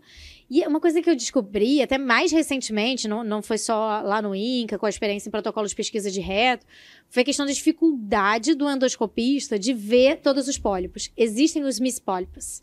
Então, assim, fazendo a colonoscopia no tempo certo, tem o risco de não ver. Não é porque o colonoscopista é ruim, eu conversei com colonoscopistas super experientes, maravilhosos, referência no Rio de Janeiro, e eles falavam assim, eventualmente passa. Porque às Claro. vezes o colonoscópio passa e você não consegue ver, você não consegue identificar que aquilo, era um pólipo e não uma prega, sabe? Então, é, a gente, a gente acha que, não, fiz o rastreio, tá tudo certo. Faz o rastreio, mas fica atento também. Sim, sim. Presta atenção nos sintomas. Não, paciente, paciente que me procura no consultório, eu tenho colegas que eu recomendo. Eu falo, você vai fazer coluna com esse cara aqui. Porque esse cara eu sei que tem um olhar mais atento. Né? E, e a questão desse pólipo, que eu falei, o pólipo serrilhado, ele é mais chato de ver porque ele é plano. Ele é difícil, não é, não é alto relevo, né? Assim, ele não... Ele é difícil de ver. O, é- é- o que tem que ser um cara com olhar experiente. E hoje você tem é, é, testes, né, como a cromatoscopia, por exemplo, que te permitem identificar esses- essas, essas alterações de mucosa, que são mais, vamos dizer assim, é, mais detalhadas, assim, isso aqui não aparece no olho nu, né? Você tem que fazer um teste, tem que fazer mais alguma coisa para poder ver. Mas também tem colegas que não sabem, tem colegas que fazem colonoscopia e não fazem cromatoscopia, numa lesão que eles suspeitam, entendeu?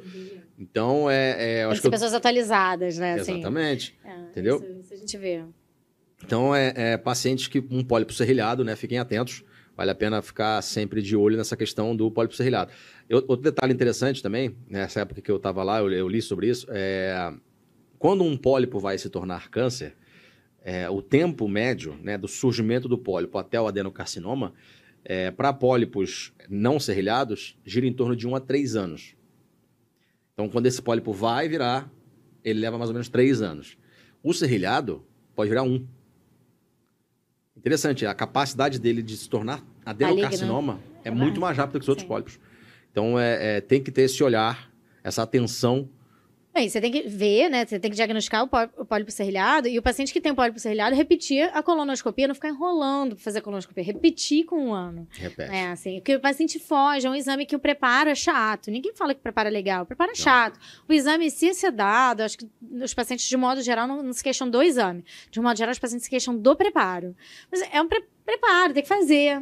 Não tem jeito, né? Tem que fazer. Ah, tem que fazer, faz parte do processo. parte. Não tem como. Vai fazer uma co... A colono, bem que você falou assim, é uma colono preparada. Já tem lesão que passa batido, imagina uma colono mal preparada, né? Não vai ver o que você precisa ver. Sim. né? Agora, em relação a, ao marcador, que é um marcador muito discutido, que é o antígeno cápside embrionário, E CEA. temos vários problemas também. Vamos lá. A gente pede o CEA uma vez com o diagnóstico. né? Então, assim, não adianta o CEA para rastreio. É lindo, é- é- seria muito bonito, seria muito interessante. Ao invés de eu fazer uma colonoscopia, eu faço um CEA. Mas não existe, não funciona, não serve para isso. Então, assim, várias coisas podem aumentar o CEA, inclusive uma colite, uma inflamação do intestino, é, inclusive uma diarreia, uma gastroenterite. Então, assim, o CEA não serve para diagnóstico, mas uma vez tendo o diagnóstico, ele serve como prognóstico, ou seja, quanto maior o CEA, maior a chance da doença estar mais avançada, dessa doença ser mais agressiva, das coisas irem um pouco mais graves. E ele serve como para avaliação de resposta tratamento. Então, eu vou dosando, se o paciente tem doença avançada, né? Eu vou dosando o CEA, eu vou vendo, caiu, subiu. E subiu, é melhor repetir uma tomografia, dar uma olhada e ver o que está acontecendo. Mas ele, inclusive, não define minha troca de, de tratamento. Sim. CEA está subindo. Vou trocar o tratamento porque o CEA está subindo? Não. Eu tenho que repetir o exame de imagem, ter certeza de que está crescendo a doença para trocar o tratamento. Acho que é uma informação importante para as pessoas, porque as pessoas se prendem ao CEA, né? Sim, sim. É porque é simples, né? É fácil, é barato, tem em todo lugar. Ah, vamos fazer CEA, vamos fazer CEA. E assim, eu tive várias situações com CEA que me marcaram. De verdade. Assim, lá a gente fazia muito segmento de paciente oncológico, né? E, de fato, assim, que a literatura fala, ao momento do diagnóstico, um CEA maior que 10, ele fala a favor de um mau prognóstico. Não é batido martelo. Isso que fique claro, as pessoas entenderem isso. Ah, meu CEA veio 11, não quer dizer que você vai morrer de câncer. É, ele fala a favor. Inclusive, eu li um, um- um estudo falando um- de, um, de um. Agora, se era da Austrália.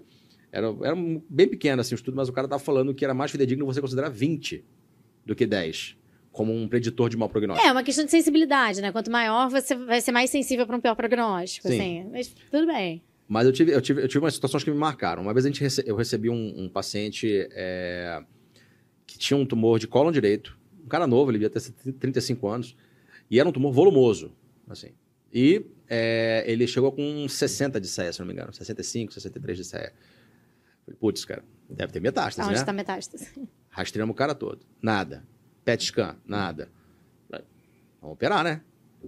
Tirou. Veio um T2N0. Bizarro. Era um, era um T2 gigante. Entendeu? E, e não era neocinete, não, não Nada era agressivo. nada, nada. CEA pós-operatório, um e meio. Era só o tumor produzindo. Então, assim, era. A gente tava, eu discuti isso com meus staffs na época. Eu falei assim: ah, só, só pode ser um tumor hipersecretor de CEA. Só pode. O que- O que mais seria isso? Né? Então, assim, ele não fez tratamento e, e eu peguei ele mais ou menos com uns dois anos e pouco, três anos de follow-up. Sem recidiva. Fantástico. Fantástico. Então, assim, o marcador tumoral, ele não é. Quando bem usado, ele já dá uma Exatamente. rasteira, né? Que às vezes assim, ah, CEA tá baixinho, CEA tá baixinho, mas o paciente tá progredindo, você repete o exame, ih, caramba. Então, assim, de vez em quando ele dá dar rasteira na gente, quando a gente pede o CEA e ele é mal indicado, o que, Exatamente. que a gente faz com aquilo? Né? É, só, só gera ansiedade. Gasta dinheiro e gera ansiedade. Exatamente. É, e. Prevenção.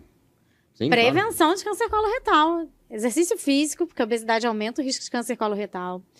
Dieta, evitar proteína bovina, evitar carne vermelha, embutidos, mas carne vermelha de modo geral.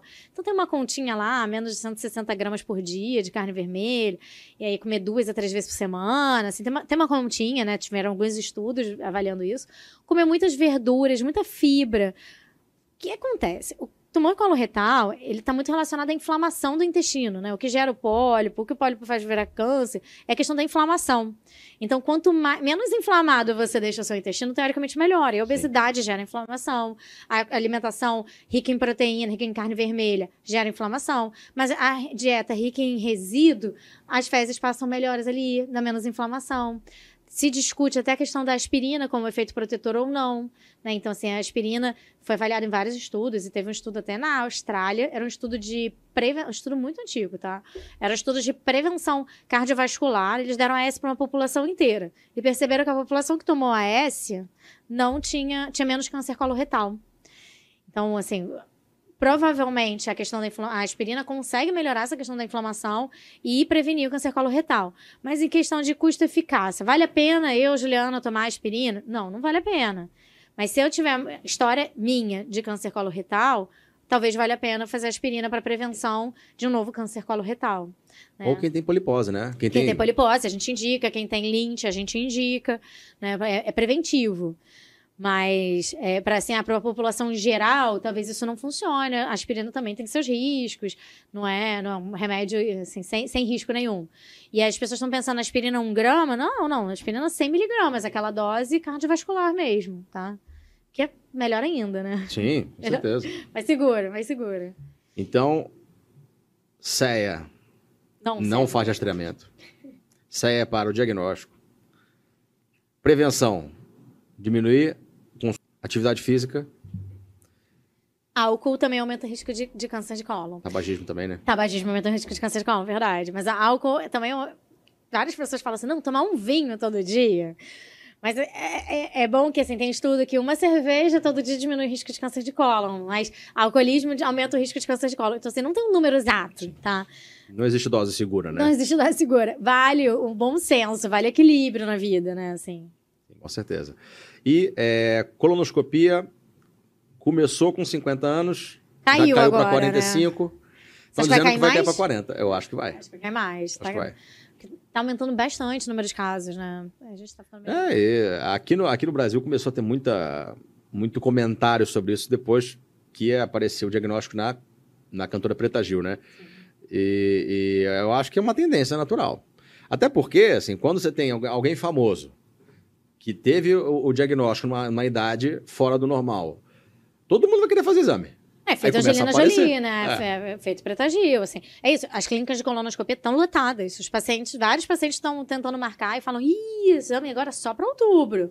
Porque acho que a população se sensibilizou. Assim, a gente teve o caso do Pelé, a gente teve o caso do Dinamite, agora o caso da Preta Gil, caso da Simoni. Então você começa a ouvir na mídia, nossa, é uma verdade, as pessoas têm câncer de verdade, não é só eu ouço falar, né? Sim, sim. É, é, bom, tem mais alguma coisa que a gente pode falar de coloretal? Paulo Retal tá tudo bem. Fechou? Vamos pra pulmão? Pulmão. Meu outro queridinho também. Adoro Eu sei que você gosta. Adoro câncer de pulmão. Eu sei que você teve podcast já de câncer de pulmão. Não, não. Tive de próstata até agora. De pulmão ainda não? Não, pulmão eu vou gravar, inclusive, acho que amanhã. Então Tá vamos falar. convidada. Tá convidada. Se quiser vir, pode vir. Então vamos, Vai ser com o Caio. O Caio, o Caio é, é cirurgião torácico. Conheço. É Caio Bianchi. Sim, é ele é um- ótimo, ele é excelente. Não, ele é excelente, fantástico, tecnicamente, ele é excelente. Grande, grande, grande médico. Conheço ele desde a época que ele começou a residência de cirurgia geral. O cara já era diferenciado na época da faculdade. Então, assim, fantástico. Recomendo para todo mundo.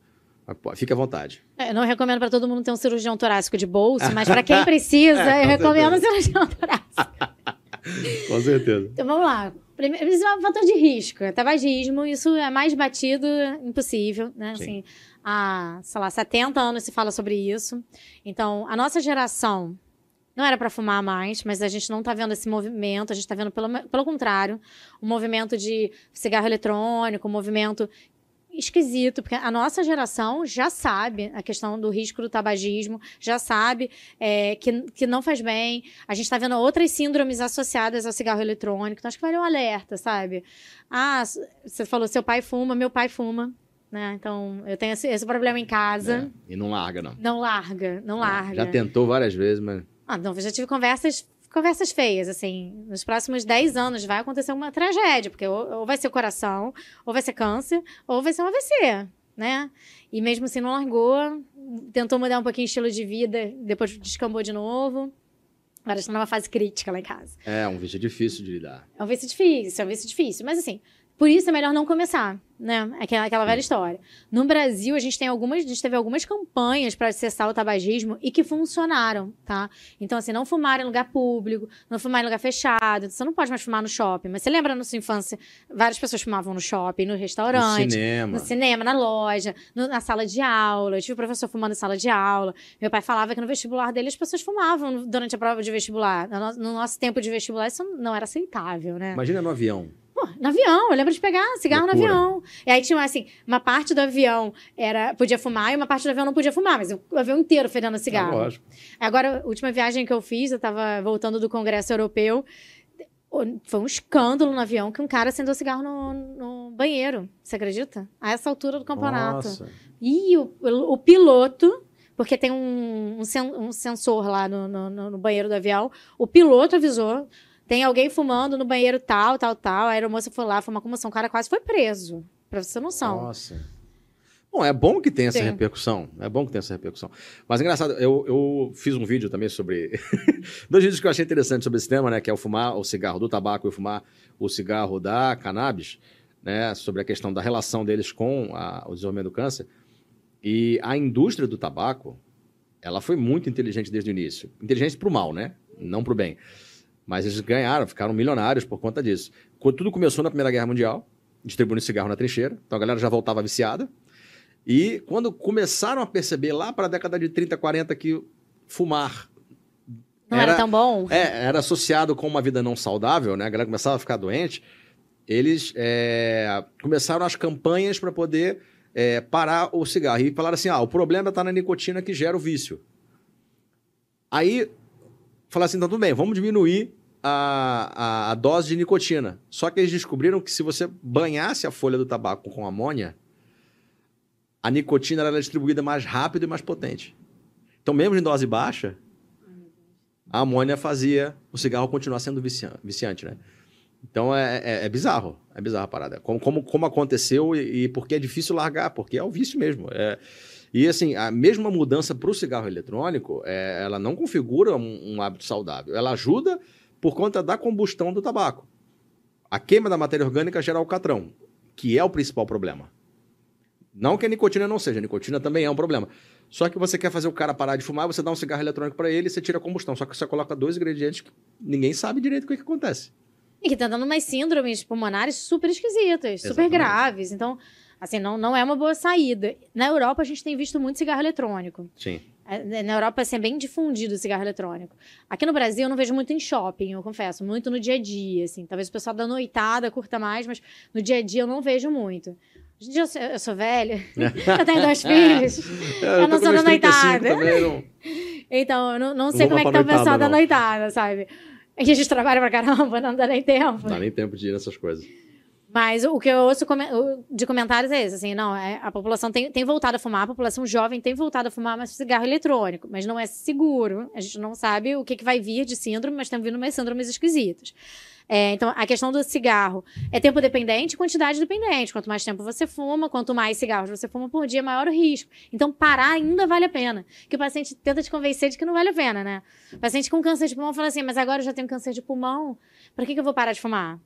É, assim, vai parar de fumar porque isso melhora a resposta ao tratamento, isso já é comprovado, porque diminui o risco de ter outro câncer de pulmão, né? Porque assim, tem, o paciente pode ter vários cânceres de pulmão, que é, que é mais esquisito ainda, né? Então, acho Não, que, que é importante a gente falar isso. E a própria cannabis também, tá? Para quem é, sempre tem curioso no assunto, né? Sempre.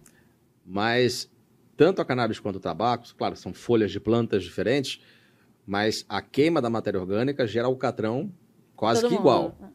Então, é, é, não existe você falar que fumar a planta da cannabis é saudável. Não, você tem alcatrão também. A diferença é a questão da, do THC-CDB, que é a droga psicoativa, entendeu? É, que não tem nem tanto potencial de causar vício assim, mas o cigarro em si é tão tóxico quanto o outro, porém, ele é fumado de forma diferente. É que pega. Por quê? O cara que fuma a cannabis, ele não fuma dois maços de cannabis no dia. Espero que não, né? Não, ele fuma dois, três cigarros. E o cigarro é artesanal. Então ele bota a carga que ele quer de folha ali, acende aquilo ali e fuma. E existe uma tendência, por conta da questão da droga psicoativa, do cara ele fumar de forma diferente.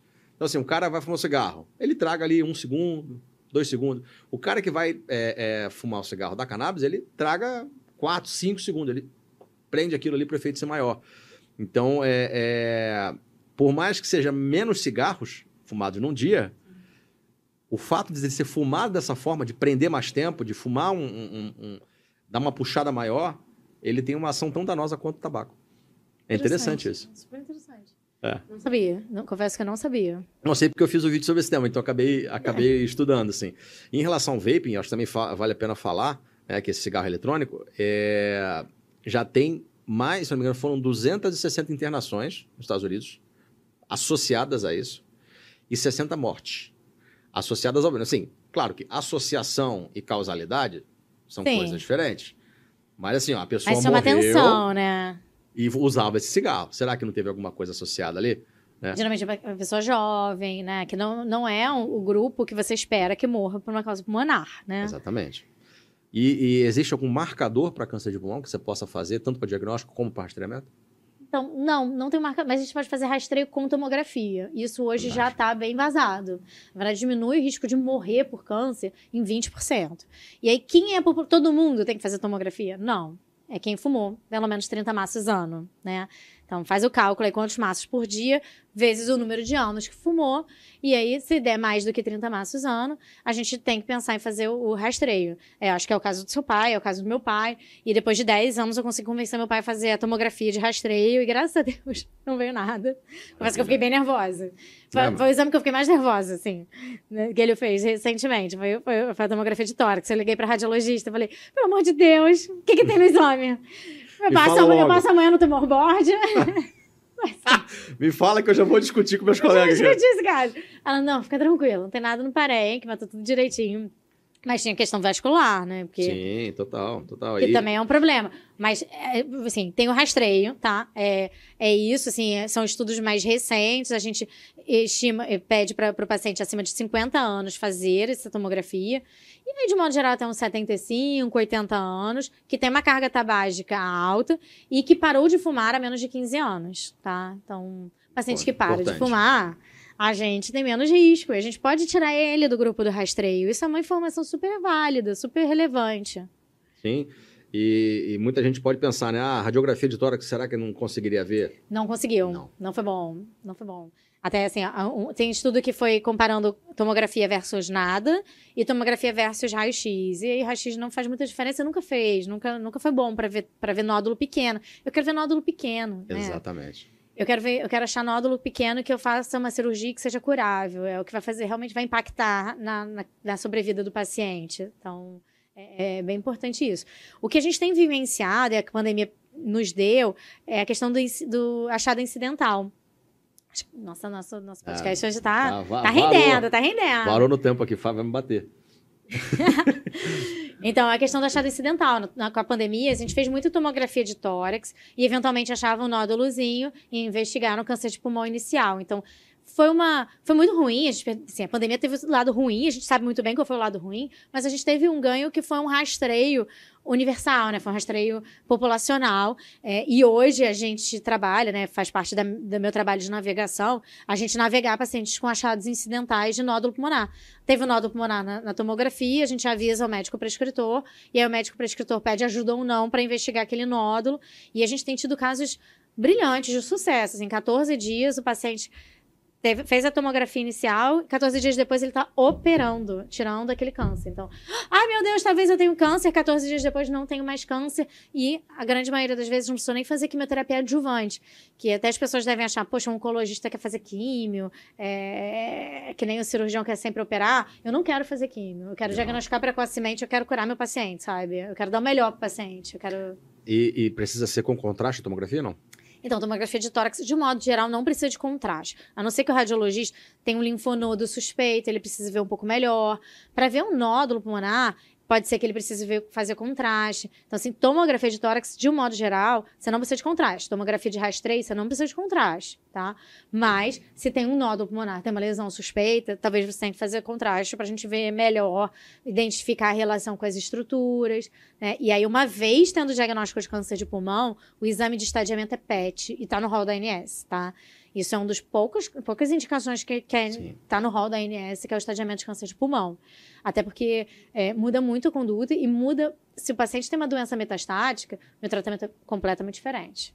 E evoluiu muito, como a gente falou no início, evoluiu muito o tratamento de câncer de pulmão, maravilhoso, tá? Lembrando é um que, que ele é mais tem é, pesquisa de drogas novas, né? Poxa, não. A gente, eu, eu entrei no Congresso Americano ano, agora em maio, final de maio. Eu falei, meu Deus, mas só tem nome que eu não conheço. Eu estudo tanto câncer de pulmão. E esse ano só tem nome de medicamento que eu não conheço. Tem droga nova. Cadê as drogas que eu conheço? Pois é. Então, estão tá, vindo Exato, né? medicamentos né? novos e, e isso para a gente é maravilhoso. Para o paciente é maravilhoso. Mais acessibilidade, né? Tem que pensar é, a questão do custo. Essas drogas são muito caras. Então, se chegam drogas concorrentes, a acessibilidade melhora. Exatamente.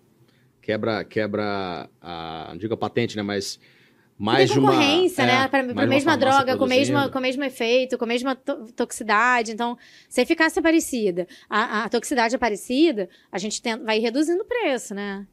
Fantástico. O paciente ganha de qualquer jeito. Sim. É, bom, não tem marcador. Tomografia sem contraste para pacientes com fatores de risco. Faltou falar alguma coisa? PET para estadiamento, cirurgia primeira opção para paciente com doença localizada. É possível curar, é possível curar. A gente tem tratamentos novos pós-operatórios, então pra, até para uhum. para diminuir o risco do câncer voltar, porque é um câncer que tem alto risco de voltar, então a gente tem cada vez mais medicamentos para diminuir esse risco. E é isso, assim, sobrevida maravilhosa, cinco anos com, com os medicamentos novos. E passando agora pro câncer de colo de útero. É prevenível, né? Exatamente. Temos a vacina no SUS, né? Temos, e, e não, as pessoas não estão dando vacina para os filhos, o que, que, impressiona, assim. Em algum momento, a vacina foi relacionada à escola e aí a vacinação estava sendo muito eficaz. E aí, em algum momento, separaram a vacinação da escola e aí as pessoas não levam. Né, no posto de saúde para dar vacina. Então, a gente pode vacinar meninas de 9 a 14 anos e meninos de 11 a 14 anos. Então, assim, é, antes da de ter relação sexual, é antes da exposição ao HPV. E lembrar que HPV está relacionado a câncer de colo uterino, está relacionado a câncer de canal anal, está relacionado a câncer de pênis, né? Então, a gente fala muito do colo uterino, mas a gente previne câncer de orofaringe, a gente previne outros cânceres também relacionados a HPV. Tá aí, né? Assim, pode vacinar, né? Tá disponível? Tá disponível. Né, de graça. De graça para essa idade. E tá disponível, por exemplo, numa clínica é, paga, né, particular, pra, se você tá fora dessa idade, né? E você Deseja. quer tomar e deseja tomar. Eu tomei a Gardazil, né? Desculpa, falei marca. Não, não, Não teve- Zero conflito de interesse aqui. Pode eu falar. tomei, eu tomei, assim, já não tinha, não era a idade indicada, Uhum. mas achei melhor prevenir. Existe, existe uma certa proteção, é claro que a eficácia cai, né, depois de- de uma certa idade, mas eu tomei, eu prefiro tomar. E- Não, e, claro. recomendo que meus pacientes tomem, de verdade. Não, também eu concordo com isso. Acho que vale muito a pena tomar. E, bom, câncer de colo de útero também, acredito, não tem marcador. Não tem marcador, mas tem rastreio. E o rastreio super barato, super acessível, que é o Papa Nicolau. É o que a gente chama de preventivo. Né? Preventivo é- são vários, vários exames, mas a gente chama o Papa Nicolau de preventivo. É aquele exame que a gente faz no ginecologista, que ele vê o nosso colo uterino, passa aquela esponjinha, aquela, aquela escovinha no colo uterino. Então, a gente não tem um marcador, mas a gente tem um exame preventivo. O exame preventivo é o Papa Nicolau. Tá? A gente chama vários exames é, de preventivos, mas esse é o que, que as mulheres falam: fiz meu preventivo, meu preventivo tem dia. As mulheres ficam todas orgulhosas. E o ginecologista vê o colo uterino, visualiza o colo uterino, é importante ele visualizar, ele, ele fazer o exame, é, olhar né, para o exame físico do colo uterino. E ele coloca uma escovinha ali dentro para coletar as células, e essas células são avaliadas para ver se tem alguma, alguma célula esquisita. Basicamente isso. Tá? E aí permite que a gente diagnostique mais cedo o câncer de colo uterino, numa fase que seja curável, que seja tratável, né? E agora a gente consegue fazer, inclusive, o teste de HPV. Em alguns laboratórios isso já sai meio que automático, sabia? É fantástico, fantástico, Fantástico. super novo. É, e vale a pena até falar para os colegas médicos, tá? Tem a galera, a gente usa muito o termo preventivo, e tem colega quando vai solicitar, ele solicita preventivo. Não é Papa Nicolau.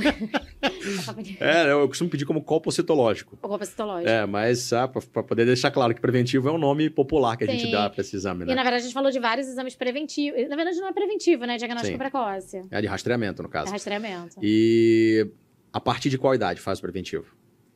Não, a indicação tá ali a partir dos 18 anos, né? Mas assim, é- a gente vê paciente muito jovem tendo câncer de colo uterino.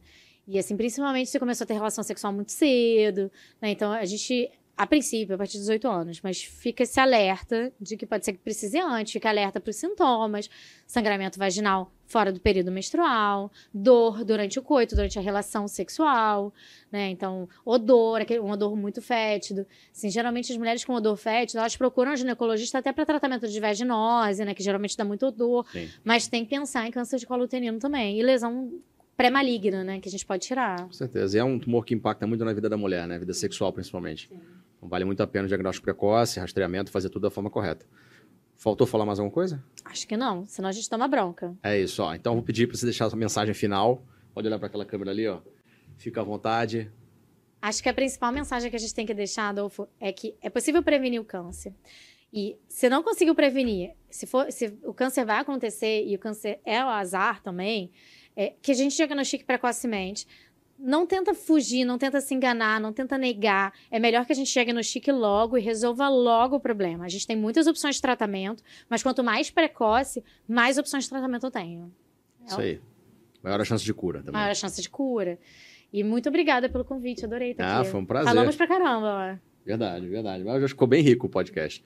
Bom, esse foi mais um episódio. Não esquece de se inscrever no canal, Dr. Adolfo Bamonde, também no nosso canal de cortes, tá? Cortes Medical Talks Brasil. Clica no sininho para ativar a notificação, você vai ser sempre avisado, tá? Quando tiver vídeo novo. E toda quarta-feira, ao vivo, o nosso podcast vai estar lá no meu canal, tá? Muito obrigado e até o próximo.